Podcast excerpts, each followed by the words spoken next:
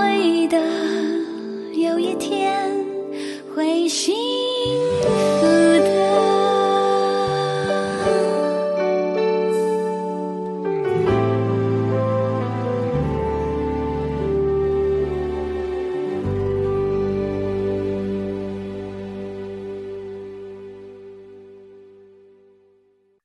女人心事的听众朋友，大家好，我是桃子。今天精彩啦！各位要知道，你的一生可能看不了多少阴茎，但是呢，呃，我们的保人医师可以告诉你。欢迎保人医师。哎，大家好，其实我看的也是有限，我有些是间接传播以及书上写的。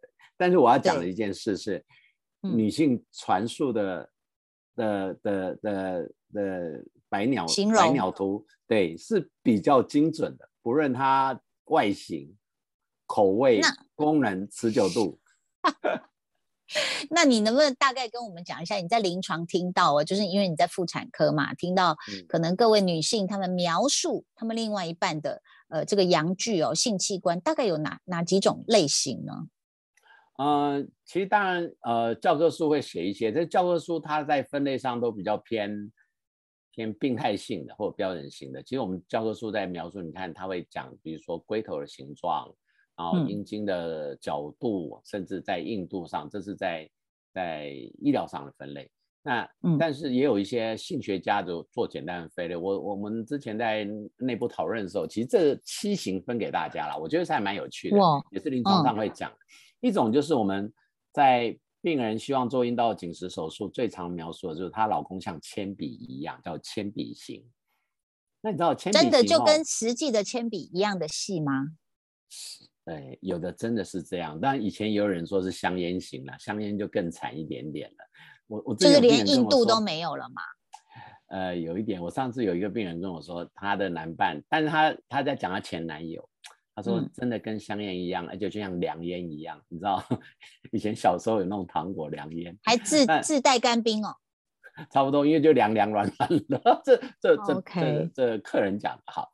那好这种呃，其实为什么所谓的呃，我们在讲男性生殖器，我们大概描述一个是龟头的部分，哦，一个嗯在阴茎的部分啊，当然嗯还有一个是长度、硬度跟时间，我们就不说了，我们来讲形嗯状。那形状，对，光形状的差异就很大喽。你看前面也是呃细细的，那柄那根部也是细细的，就是像铅笔型的，只是铅笔可能有嗯粗一点、细一点的铅笔。另外一嗯种呢，大概平均值就是像那个彩椒，你知道那个那个像那个青椒啊、红椒那种椒的头一样。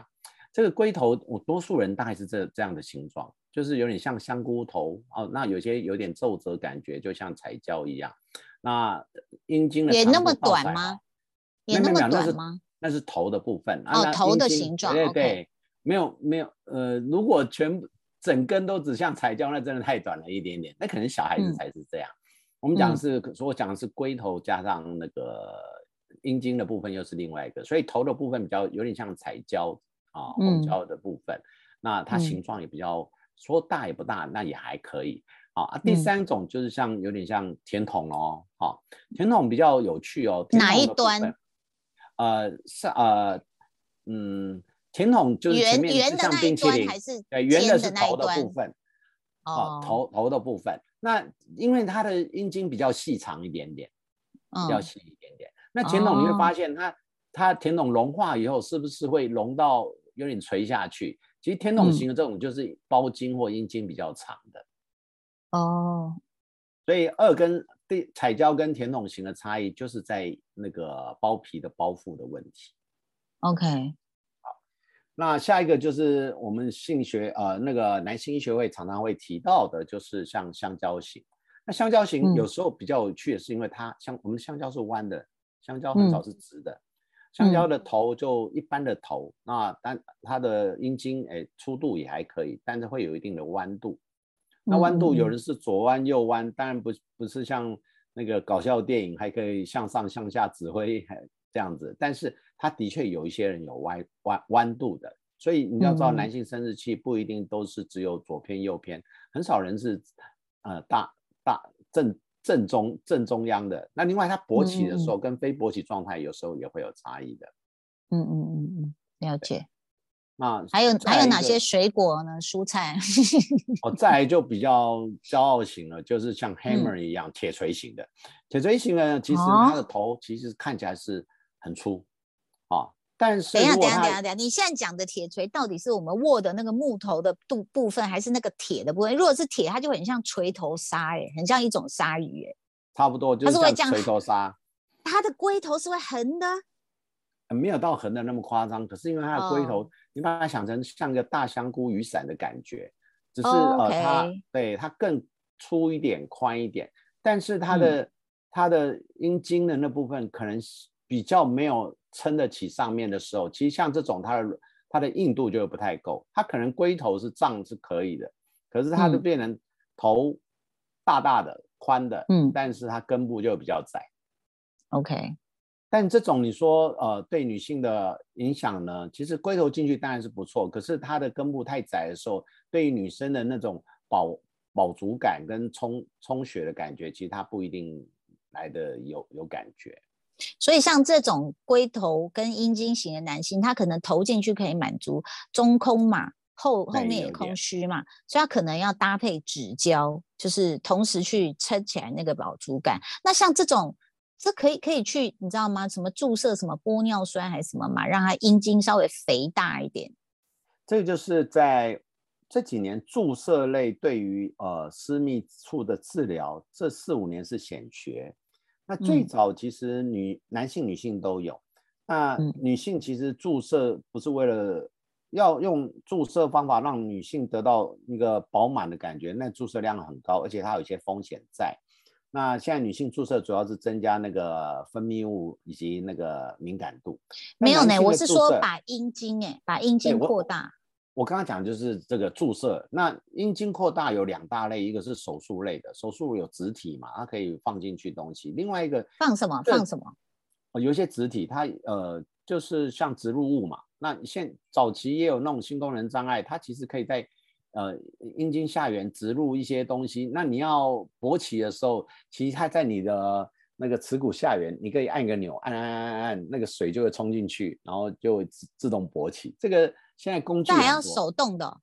哎，有一些类似，嗯，大概还是要有一个启动，种，要不然它莫名其妙就勃起来。它手动其哦实是一个按钮型的，类似按钮，它水就会，它它水平常会存在某一个一个储藏的地方，然后你要压一下它，它透过一个管道就会到那个植物的勃起的地方。这是一个所以装这种东西会不会不能从高处跳水？它会爆破啊，没有，它只在皮下，它不是外在外面你看得到。？OK，但这个其实是目前呃男性医学会以及某些专门在做这部分的泌尿科医师，他有很多的进步。那第二个就嗯是有一些就是你刚刚讲注射类的，那我知道有几位呃泌尿科医师做这个做的很有兴趣。那他们，但他们要挑选一下对象，不单纯是无穷无尽的增大，因为你这种注射物它其实是比较不会，它的硬度方面比较没有办法大的改善。嗯那我们的硬度还是要靠充血，所以有时候不要认为，哎，只是只是把它变大了，但大无当还是没有用的。嗯嗯，那再来就是一般的香肠型小跟小黄瓜型，其实一般你会发现，呃，雄性医学或或者是我们男那泌尿科医师，其实在举例性功能障碍，多数会用香蕉跟小黄瓜，类似这样嗯的形状。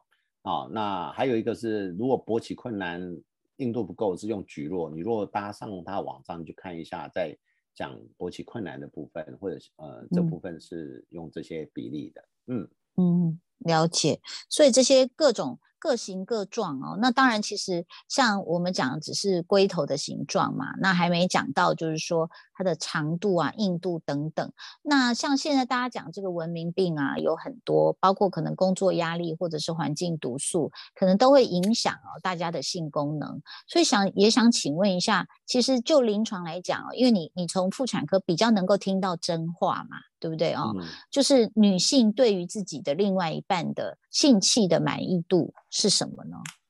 我我我从女性的角度，还有妇产科医师，还有我们在做性的相关治疗，我提出了几个迷思啦。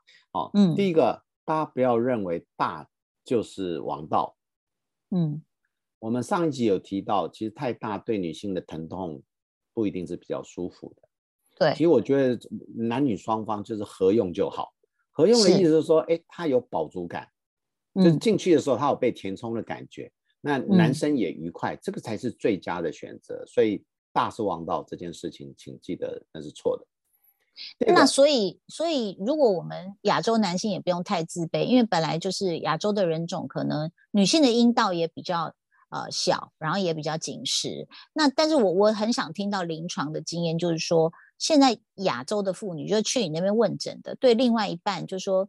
你知道吗？也不可能直接说啊你好小，或者是啊你嗯太快，但是他们会告诉你嘛，对不对？或者是跟你找方法嘛。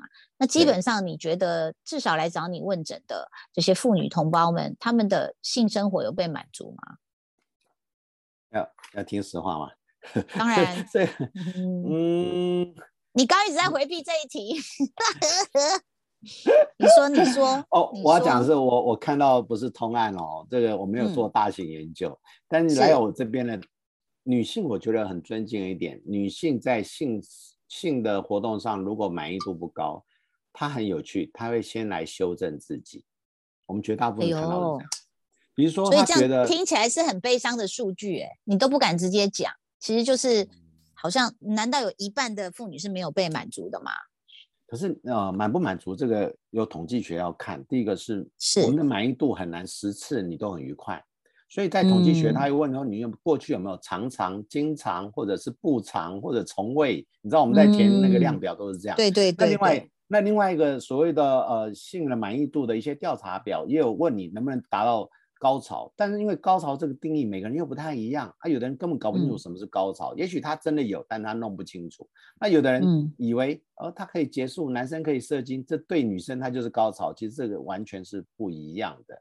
所以我必须要讲，但是现在趋势，我要讲是我当医生二十几年，我觉得女性对于现在她亲密关系，她希望可以快乐一点，或者跟以前比变差了，她会主动来求诊，求诊说为什么嗯。她变差，他想了解。那如果是他的男伴表现不好，他也会想办法让双方一起共好。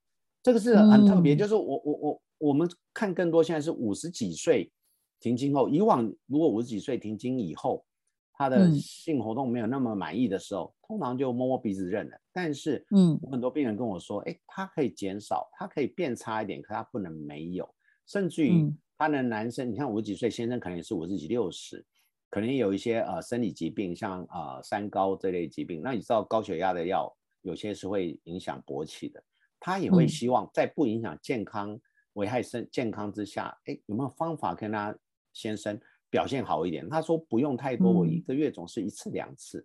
那有一种嗯是先生有要求，虽然不多，可是因为他会疼痛，他也希望来做修正，所以你就会发现这部分对于亲密关系的态度，在这二十年有明显的改善。哦就是女性更主动了，是不是？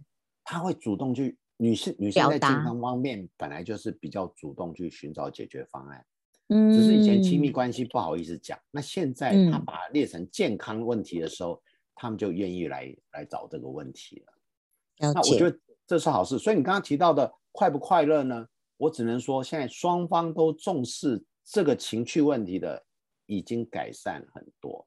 那第二个，他会不会嗯对男性的性器官来抱怨呢？这点我先说嗯一下。其实东西方节奏本来就有物种的差异，嗯男生东方男生小一点，是因为东方女生的结构也女个子也比较小，她的阴道长度跟窄度也比较差，也对比较没有那么的大。更重要的是，嗯东方女性的阴道紧致度本来就比西方紧致。我们以前嗯在出国进修，我那时候就觉过，觉得为什么老外三十几岁就很多骨盆腔松弛的疾病来？那时候嗯在，我我讲是二十年前我出国进修的时候，那个疾病在我那时候看到的病人都应该是五十岁以上，可是老外都是三十岁、三十五岁上下。所以为什么他不是很喜欢运动吗？但是他的呃白种人的松弛度、紧致度就是比较差，所以你看白种人哦包含皮肤的松弛度也是，包含皮肤嗯，他肌肉也许练得起来，但皮肤的松弛度是比较差的。嗯所以这就是差异所在。所以我觉得男东方男人也不用妄自菲薄，你 size 跟亚洲人不太合，你反而会造成你大家一些困扰。哎，我当然是帮多数我们这种平常晒死的人在讲话啦，这我们这种讨论就好了。但是其实真的像医师讲的，性契合就好了啦，也不需要多大或多深多长。那但是其实在这个过程中，我们听到女性可以更主动的去要求或者是寻求解解决的方案，我觉得这是蛮好的。当然，我们也希望如果有在听我们 podcast 的男生。你也能够主动提出哦。不过今天我们时间又要告一个段落。如果呃你在性方面呢，你无法启齿，你觉得不晓得该怎么去跟老公去达成共识，或者是你有任何疑难杂症，你还是可以继续写信来。我们这边有厚脸皮的主持人和最专业的妇产科医师可以替各位解答。那还是谢谢宝仁医师哦。是不客气，很高兴可以帮大家。的忙，他最喜欢回答这种问题了。其实好 多故事我是不好意思讲，因为我觉得我很喜欢那种态度的问题。老实讲，硬体哦，对我们来讲比较简单，软体新的方面比较难。嗯，好，我们下一次就来讲这个态度的问题，好不好？请大家要这个以服务为目的，要非常谢谢我们的保安医师。好，谢谢，谢谢大家，拜拜，拜拜。你会的，有一天会幸福。